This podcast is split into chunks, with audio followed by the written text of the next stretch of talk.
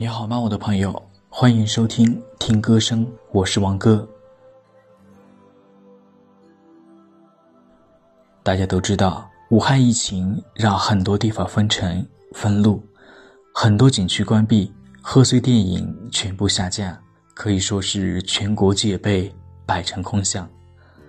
春节期间，老百姓们也都不再走亲访友、外出拜年，宅男宅女似乎是这个春节无数人的真实写照。当然，宅久了，很多人都表示闷得慌。有的人闲着没事，在家里数葡萄干儿，还一本正经地说一共有多少颗，多少颗带枝的，绿色的多少颗，棕色的多少颗，其他颜色的有多少颗。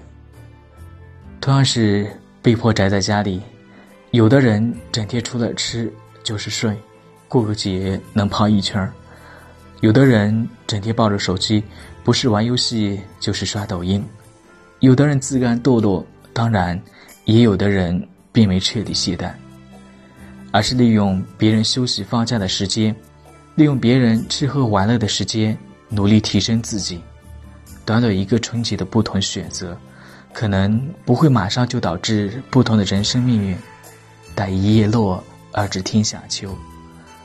如果把这个春节拉长成一年、三年，即使是起点差不多。人的命运也会有很大的差距了。有的人或许会狡辩，春节有差距，不代表平时也会有差距。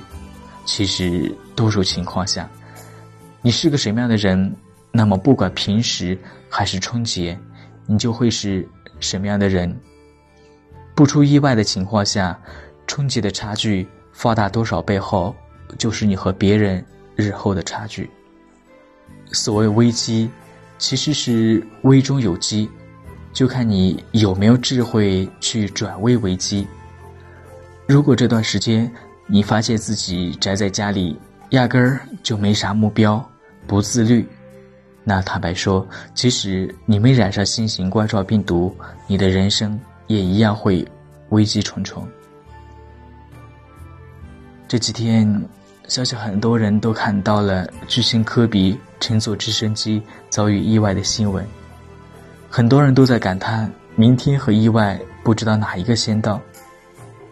我虽然没有这样的感慨，但却觉得很多人都要居安思危才行，因为你不知道你的未来会面临什么。很多人在未来都会有很多意想不到的挑战与考验。现在生活的平顺。不代表未来就一定会顺顺利利，国家可以延长假期，但我们对自己的要求不要松懈，毕竟时间可不等人。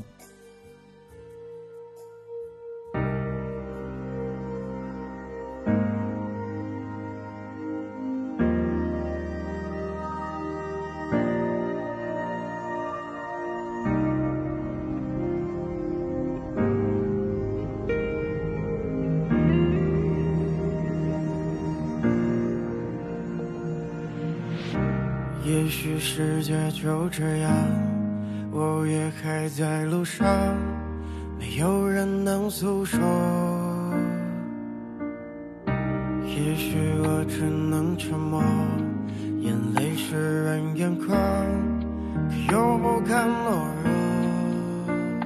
低着头，期待白昼，接受所有的嘲讽。向着风，拥抱彩虹，勇敢的向